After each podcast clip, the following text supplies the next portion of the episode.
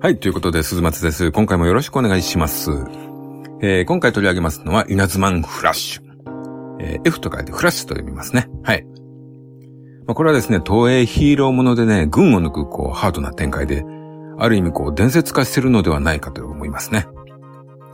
まあ、以前にですね、この作品、あの、私、某有名ポッドキャストにやってくださいってリクエストして、で、実際やってもらえたんですけども、いや、もうどうしても自分でもやりたくて仕方ないので、今回やらせていただきます。はい。えー、稲妻フラッシュ、1974年4月9日から9月24日まで、全23話。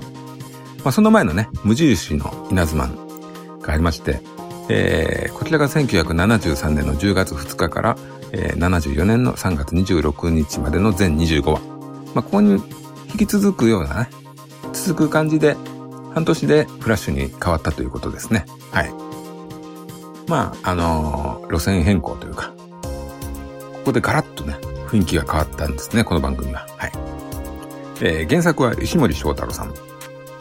えー、仮面ライダーが改造人間で、機械ダーがロボットと。で、この稲妻は何かっていうとですね、えー、超能力が世界観のベースとなっております。まあ当時あの、超能力とかね、UFO とかそういうオカルトブームがあったらしいんですけども、まあユリギラーもね、来日したのは1974年なんでね、まあ近いですよね。はい。で、えー、無印ナズマンからフラッシュに至るまでの大まかなストーリーはですね、えー、主人公渡り五郎は新人類帝国ファントム軍団に襲われる人を、襲われてる人を助けに入ったところで、えー、キャプテンサラー率いる少年同盟という組織に出会うんですね。で、超能力に覚醒して稲妻となり、こう、帝王バンバ率いるファントム軍団と戦うということになるんですね。まあ、これがあの、無印のストーリーになりますね。えー、で、稲妻の特徴。えー、モチーフが蝶々になってますね。はい。まあ、一番の個性というか売りのところはですね、変身が2段階になっておりますと。えー、変身の掛け声がですね、合力将来と。これでですね、まずさなぎマンに変身するんですね。あのー、さなぎ状態なんで、なんかモコモコしててね、不細工なんですよ。ただひたすらこう、稲妻に変身する過程としてね、まあ、我慢しなければいけないという設定ですね。で、エネルギーが溜まったらなんだと思うんですけども、え、超力将来の掛け声とともにですね、こうベルトのゲージがこう満タンになって稲妻に変身するんですね。うん、まあね、デザインがね、ちょっと好きなんですよね。あの、本来設定的にはですね、特殊メイクでいいようなこう人体が変わるというね、ことなんでしょうけども、これをうまくスーツに落とし込んだんじゃないかなと思いますね。こう青と雷のデザインにね、あと頭部には昆虫の触覚のようなものがついてましてですね、結構私好きですね、このデザイン。はい。で、ヒーローといえばですね、必殺技なんですけども、あの、無印の稲妻はですね、あの、あんまりね、こう、決定的な必殺技がないんですよね。まあ、何種類かの技で、とどめを刺してる感じなんですね。あの、ライバルのヒーローたちがですよ、ライダーキックだの、爆弾パンチだの、電磁エンドなんで言ってる時に、こう決まった必殺技がなかったんですよ。なんですけども、このフラッシュになってですね、ついに稲妻にも必殺技ができるんですね。あの、ゼーバーというね、武器ができるんですよ。これあの、形的にはですね、十徳ナイフのような、あそれのちょっとね、握りの大きいようなバージョンなんですけどもね。これあの、先端部分を変えることによっていろいろな攻撃ができるんですね。はいで、この武器なんですけども、無印の最終回にですね、あの、牢に閉じ込められた稲妻がですね、自らの頭部の触覚部分をちぎってですね、作り上げたんですね。そういう作品なんですよ。で、とどめを刺す時の一番の技が、ゼーバー稲妻フラッシュという技でして、もう雷を敵に落とすようにこう見えるんですけどね。多分、絵的にはそんな感じなんで、そういうことなんでしょう。ちょっとよくわかんないです。はい。で、ゼーバーのね、その他の使い方としてはですね、まあ、超能力なんでね、テレポーテーションとかね、あと逆転チェストとかいうのがあるんですけども、これがね、かなりチートな技なんですよね。あの、テレポーテーションとかね、ちょっとずるいですよね。えー、で、逆転チェストに至ってはですね、これをやるとこう、起こったことが逆転するんですよ。あの、壊れたものがね、治ったりするんですね。これちょっとずるいですよね。うん。あの、だいたい逆転ってね、あの、逆って、逆ってどういうことなんでしょうね。何に対しての逆かね。よくわからないですよね。時間が戻るのか、上と下が逆なのかとかね。いろんな考えがあると思うんですけどね。はい。で、えー、あと乗り物がありますね。稲妻には車があります。はい。あの、ライジン号というんですけども、これはあの、空も飛べますし、海も潜れますと。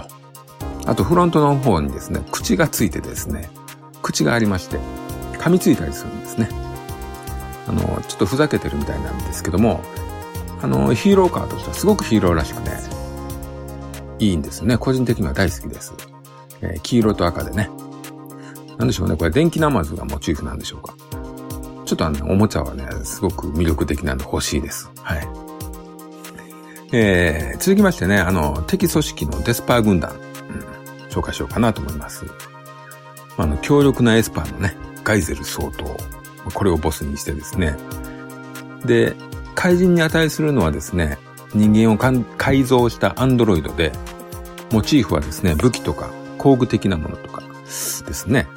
それをこう人間と掛け合わせたようなデザインになってます。あの、ハンマーデスパーとかですね、マシンガンデスパーとか、ナイフデスパーとかですね。はい。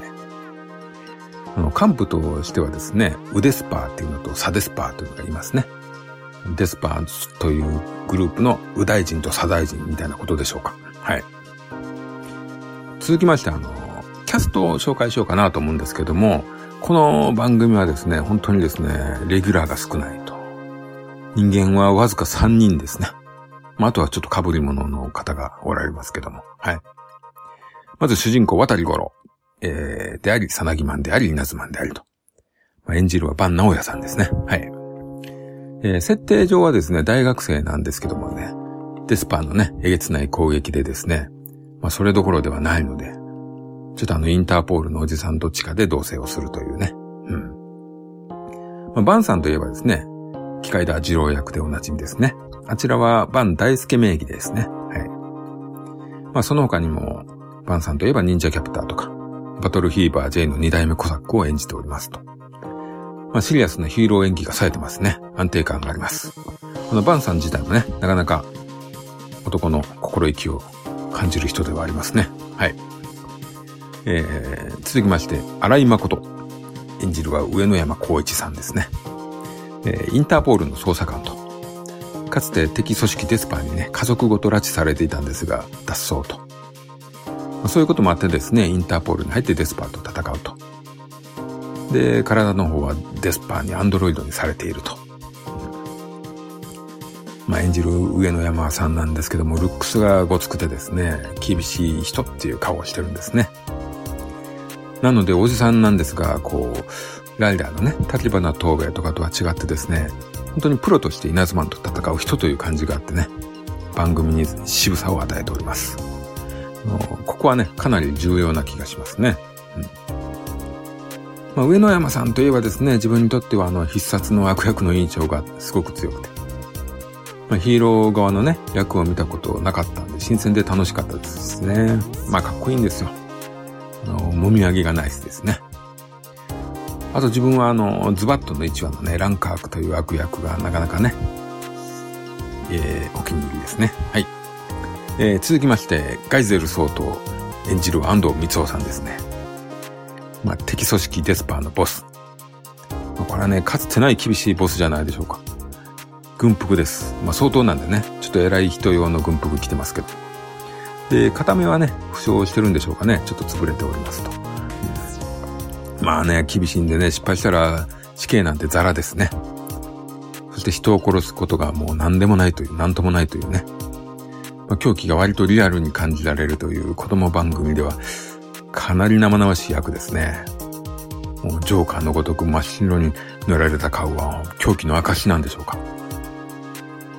無印のね、あの、悪のボスはバンバだったんですけども、被り物だったんですよね。で、ここでね、あの、表情まで見て取れる安藤さんというね、俳優さんが演じるのはすごく深みがあって、すごい悪役ですよ。はい。ほんとこの安藤光夫さんはね、悪役を徹底して作る人で、もう完全にね、子供番組の範疇を超えた役作りをしてると思います。まあ、機械ダーのね、プロフェッサーギルもそうですし、宇宙刑事の帰りで触れたシャリバンに出たレイダーという役もね、なかなかすごいですよ。はい。まあ、あの、レギュラーメンバーはですね、ほんとこの3人のみで、青年とおじさん2人ですね。まあ、このあたりがね、素晴らしいところではないでしょうか。あの、無印夏版ではですね、コメディリリーフのキャラクターやね、ヒロインやね、子供でほっとする時間帯があったんですけども、フラッシュではもうありません。もうね、重苦しい、息ず、息苦しい作りになっておりますと。うん。で、あの、ストーリーはですね、無印ナズマンの敵ファントム軍団の帝王バンバーを倒したんですが、まあ、行き着く間もなく現れたガイゼル総統率いるデスパー軍団が現れると。ファントム軍団をね、はるかにしのぐデスパーに対し、えー、稲妻はね、インターポールの荒井誠と協力し戦うという、ほんとそういうストーリー、シンプルなストーリーです。もうね、話もね、シンプルですし、キャラクター数も少ないですから、もうね、無印ナズマンの時は本当に渡り頃の友達としてね、坊主頭にヒゲというこうベタな笑いを取る系のキャラクターがいたりですね、少年同盟というエスパーの子供たちが味方にいたんですけども、なんですけども、フラッシュ、このフラッシュに変わってからですね、あの1話で、もうただただ傷ついた渡り頃をね、車に乗せてあげただけのカップルがですね、デスパーに殺されてしまうんですよ。もうこういうことになってしまってはですね、渡り頃はもう人と関わることができなくなってしまうので、もうね、デスパーを追ってたインターポールの新井さんと、えー、地下の部屋で生活することになってしまうというね。まあ、そういう経緯でレギュラー人数が少ないという話になっております。はい。で、そのレギュラーが少ないという穴をね、埋めることになったのが、毎回登場するゲスト、女性ゲストキャラですね。これがですね、実に楽しいというかね、発見があるというか。あの自分ね、必殺シリーズの再放送をね、見てた時にもそうなんですけども、この女優誰だろうってなるんですよね、見てて。で、検索とかするんですよ。で、まあ現在の姿を見て凹んだりですね。逆に未だに綺麗で驚いたりね、そういうこともあるんですけども。でね、この作品もね、女性ゲストキャラですけども、なかなかね、脚本がですね、酷なことをさせるというかですね、過酷な生き方をしているキャラクターがね、実に多いんです。あの、デスパーに密告した弟を射殺する姉だとか、えー、デスパーに入り込むために彼氏を射殺する彼女とかね、えー、会いに来た男に殺される宇宙人の女とかね、なかなかハードなね、ストーリーが目白押しなんです。ただ、まあ、の、出ている女優さんとしてはですね、あの、子供番組でのこういうガチなね、設定というのはやりがいがあったと思いますね。まあ、印象的な女優さんとしてはですね、え、第7話の鹿沼恵里さんですね。あの、古尾山里さんの奥さんみたいですよ。はい。で、第12話の、なんでしょうね、これね、読み方がね、難しいんですよ。熊優香さんですかね。わかんないです。マリアンヌさんのね、妹さんのようです。はい。で、17話のね、ゴータジュンさん。この人ちょっとよくわかんないんですけど、役が面白かったです。で、18話の八代純子さん。あのね、幸薄い感じがね、そそるんですよ。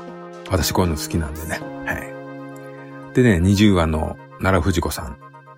この方ね、現在還暦超えてるんですけどね、むっちゃ綺麗ですよ、今でも。うん。で、22話の牧玲さん。アクション女優としてね、当時活躍してましたと。アンヌ隊員の、アンヌ隊員と、えー、同期の女優さんらしいです。はい。で、23話の鳥居恵子さん。ちょっとよくわかんないんですけど、当時人気女優だったらしいですね。あの、藤岡弘さんの元奥さんらしいです。はい。まあ、こういったところがですかね。あの、昔の女優さんってね、雰囲気があってね、すごくいいんですよね。なんか魅力を感じます。はい。で、ゲストが毎週いて、ハードな展開をするんですが、まあ、このハードさというのはですね、ある種ね、緊張感があっていいんですよね。うん。あの、先ほども言いましたけども、1話でね、主人公を助けただけの人が殺されたり、で、第2話でですね、あの、一流スポーツ選手をデスパーが拉致するんですね。で、その人たちをですね、どうするかというとですね、だだっ広い場所にね、連れて行って、それ、それをで、こう、広場でこう、解き放って、で、それをですね、ガイゼルがジープに乗って、狩りをするんですね。もう人間狩りを楽しむというですね、恐ろしい話がありますね。もうね、この序盤の方をね、見ただけでね、人の死がね、ゴロゴロ出る作品だなと。どんなゲストが出ても死の可能性があるなっていうね。そういう緊張感があるんですよね。あの、途中の回でね、あの、破傷風の少年が出まして、その少年がね、暗闇でポツンって映像があるんですけども、もうその時もね、子供殺すんかいと思いましたね。うん、まあ、ちなみにこの子はね、死ななかったんですけどね。はい。まあこのね、ハードな作りっていうのはもう本当宇宙刑事の時にも触れた脚本家の上原正蔵さんによるものが大きいかと思うんですけども、まあ、東映ヒーロー作品では初のメインライターではないですかね。まあヒーローものはその辺前にもちょっとやってたり、ロボット刑事とかね、やってるみたいなんですけども、メインでね、やったのは今回が初めてだったんじゃないでしょうか。まあ勝手にね、想像してるんですけども、まあ書きたいものを書いた感がね、感じられますね。まあ人間のね、ドロドロを描くことによってね、まあ人間、場面をこう多く書いてしまうので、変身後の時間帯がね、どんどん減っていくというね、まあ、子供との番組としてはいかがなものかなと いうところなんですけどもね。ねあのー、ね、戦うシーンだとか、あの、サナギマンの時間帯がまず短くなったりとか、あとライジンゴがね、活躍できない回がやたらあるというね。まあそういうことになっていきましたね。うん。まあでもこの辺をやってしまうんでしょう。うん、でね、またね、あの、9本監督している塚田正宏さんというね、監督の回がある。なかなかね、面白いんですよ。なかなかの作品をね、残していると思います。すごくね、冷めた演出をしてて、もうね、ATG のね、香りがします。うん、またね、あの、フラッシュはね、登場人物が多くないからかですかね。まあ、セリセリフの量も少ない気もするです、しますし、長回しのシーンも多いし、BGM もないシーンもね、多いかと思うんですよ。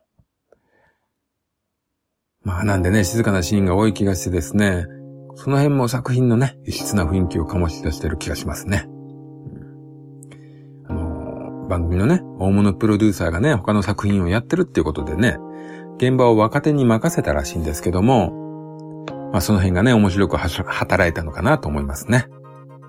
まあ、意欲的でとんがった作りになったんではないでしょうか。まあ、上原さんもね、こう兄貴肌なんでね、そういうの好きそうですしね。まあ、そういうのがあったんでしょうね。きっとね。うん。えー、注目のエピソードをね、少し上げましょうかね。はい。えー、まあ、普通に第1話。恐怖のガイゼル総統と謎のデスパー軍団。はい。えー、無理シーナズマンのね、最終2話に出てたウデスパーという怪人。実はこれはデスパー軍団という組織だったっていうね。うん、で、インターポールの新井さんとの出会いとか。あとガイゼルの容赦なき攻撃。うん、まあ、あの、無印稲妻より厳しくなるぞということをね、強く印象づける回ですね。うん。またですね、幹部のウデスパーと行動対照的なハンマーデスパーがね、手柄の取り合いでちょっと揉めたりするんですけども、まあ、この辺もね、デスパーの連中はこう出し抜いたりとか、出世とか、厳しい競争のある組織だなというのがわかりますね。はい。でですね、まあ割と前半、これ、これ以降、あの、それぞれの関係とかね、素性とか、性格とか、その辺をね、紹介するエピソードが多かったりするのはしますかね。あと、こう、ウデスパーとの戦いが結構描かれてますね。まあ、ウデスパーを一回倒してから、そのウデスパーがアルファとベータというね、2体に分けて改造されたりとか、それが今度買ったウデスパーになったりとか、そういう戦いがね、割と途中まで続く感じがします。そしてまあ転機となる回がね、第12話、幻影都市デスパーシティ。まあこの回でですね、ぐっと作品にね、深みが出ますね。まずデスパーシティというね、デスパーが作った地下都市が出てきますね。うんまあ、見た目はね、まんま東京なんですけども、そこにですね、5万人の人間が無理やり連れてこられて生活をしていますと。人は番号で管理されてですね、15歳になった時点でですね、サイボーグに改造されてしまうというね。もうね、これ拉致問題ですよね。まあ、そんな話になってますね。はい。で、荒井さんはかつてここから何とか脱出した人で、えー、家族はまだデスパーシティに残されたままになっていると。まあ、ちなみにデスパーシティの市長はサデスパーなんですね。はい。まあ、このデスパーシティのイメージはですね、ウルトラセブンの第4惑星の悪夢にね、非常に近いですね。まあ、東京であって東京でない感じというね。まあ、この設定がね、出てきただけでも、この回はすごく刺激の強い話なんですけども、さらにね、人間描写も素晴らしいんですよ。イナズマンとね、荒井さんをですね、デスパーシティに連れてきたユキという女性がいるんですけども、このユキさんにもですね、過酷な展開が待っています。もうね、この回はですね、ほんと東映ヒーローものの歴史でもね、屈指の出来かと思いますね。はい。えー、第17話、続きまして、第17話、青い瞳のインベーダー。この回はですね、今までね、全くね、そんな話なかったんですけどね、急に宇宙人と名乗る女性が出てきてですね、地球に婚約者を探しに来るんですよ。なんですけども、婚約者はすでにジェットデスパーに改造されておりまして、えー、その彼女はですね、攻撃をね、受けてしまって死んでしまうんですね。で、最後彼女は本当に宇宙人だったんだろうかで終わるんですよ。これなかなかね、面白い謎の回ですね。これはちょっと面白いですね。はい。えー、続きまして18話。レッドクイーン暗殺のバラード。これはね、なかなかの名作ですね。うん。まあ人間のですね、女凄腕スナイパー、レッドクイーンがですね、今回メインの話です。恋人をね、狙撃し殺すことでですね、信頼を得てデスパーへいると。うん、ま彼女自体はですね、殺された家族たちの復讐のためにデスパーに入るんですけども、まあ入った時点でですね、稲妻暗殺の命令を受けますと。でもですね、実はガイゼル相当暗殺のタイミングを狙っていると。でね、結局うまくはいかないんですけども、まあ当然ね、ボスなんでね、ええ、まあ自らの命と引き換えにですね、ガイゼルの右耳を撃ち落とすと。ここのね、ちょっとインパクトがいいですね。右耳がボトッと落ちるんですよ。まあさらっと話すとね、こういう展開なんですけども、この回ね、冒頭のピアノ曲のシーンだとかね、恋人とのやりとりからの射殺とかね、なかなかドラマチックなんですよ。もうね、これ完全に子供番組ではないですね。怪人さえ出なければ大人の話ですね。えー、えー、続きまして、第20話。蝶とギロチン、花地獄作戦。まあ、この回はですね、シュールですね。まあ、シュールとですね、残酷描写がやばいです。はい。まあ、テレサというね、女性が操る蝶々によってですね、消しの花粉がばらまかれるんですね。で、おかしくなった人たちを、こう、ギロチンデスパーがね、首を切って回るというですね そういう話ですね。そのテレサはですね、渡り五郎の幼い頃の知り合いと。うん、あの、砂浜にですね、生首が転がってるという絵面はですね、なかなかのもんですね。まあ、テレサ役のね、奈良藤子さんが本当綺麗でね、えー、未だに綺麗なびっくりとね、先ほども言いましたですけども、えー、素晴らしいですね。はい。で、続きまして最終回、えー、23話、さらば稲妻カイゼル総統最後の日。まあ、22話の最後でですね、デスパシティの入り口の情報をね、手に入れた、えー、渡り五郎と新井はですね、最終決戦へ向かうと。でね、ガイゼル総統の美しい娘がここに来て初登場します。しかしですね、娘はガイゼルとは違い、ちょっと美しい心の持ち主でありましたと。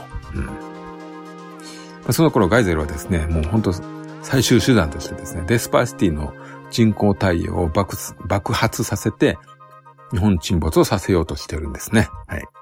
で、それに気づいた娘はですね、阻止すべく爆発をと止めるんですが、ガイゼルは邪魔した娘を殺してしまうんですね。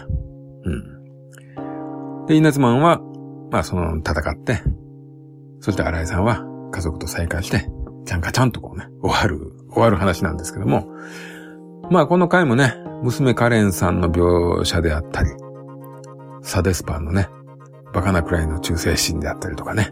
うん。新井さん。新井さんのね、家族との再会シーンなんていうのはね、なかなか、うん、丹念に描いてるかな。うん。まあ見どころはね、山ほどあって素晴らしい最終回だと思います。ただね、これ内容が濃すぎるんでね、2回ぐらいに分けた方がいいのかなと思いますね。一気に、急に最終回な感じなんでね。えーうん、まあ、ということで、今回ね、稲妻のフラッシュ取り上げました。まあ、この作品はね、本当にね、当時のスタッフがこう、大物プロデューサーとかの目を盗んでね、自分たちがやりたいことをこう、子供番組に落とし込んだ奇跡の作品だと思いますね。まあ、今じゃね、絶対テレビ番組としてこれを言うのは作れないでしょうし、あの、平成ヒーローしかね、見てない人は見てほしいですね。こう、じっくりと描いててね、今のテンポとの違いにちょっと驚くかと思いますけども。でですね、まあ、時を同じくして、バンダイスケさんがね、YouTube で、今番組やってますけども、稲妻の特集が5月10日にね、配信されたので、こちらも見てほしいですね。はい、いろいろな裏話が聞いてすごく楽しかったです。はい。まあ、こんなところですね。はい。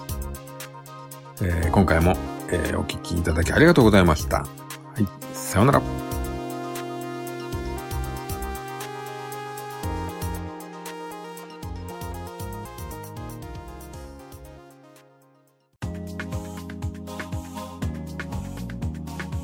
空通信ではお便りをお待ちしております。ツイッターハッシュタグえそら通信。その他シーサーブログのコメント欄 G メールの方でもお待ちしております。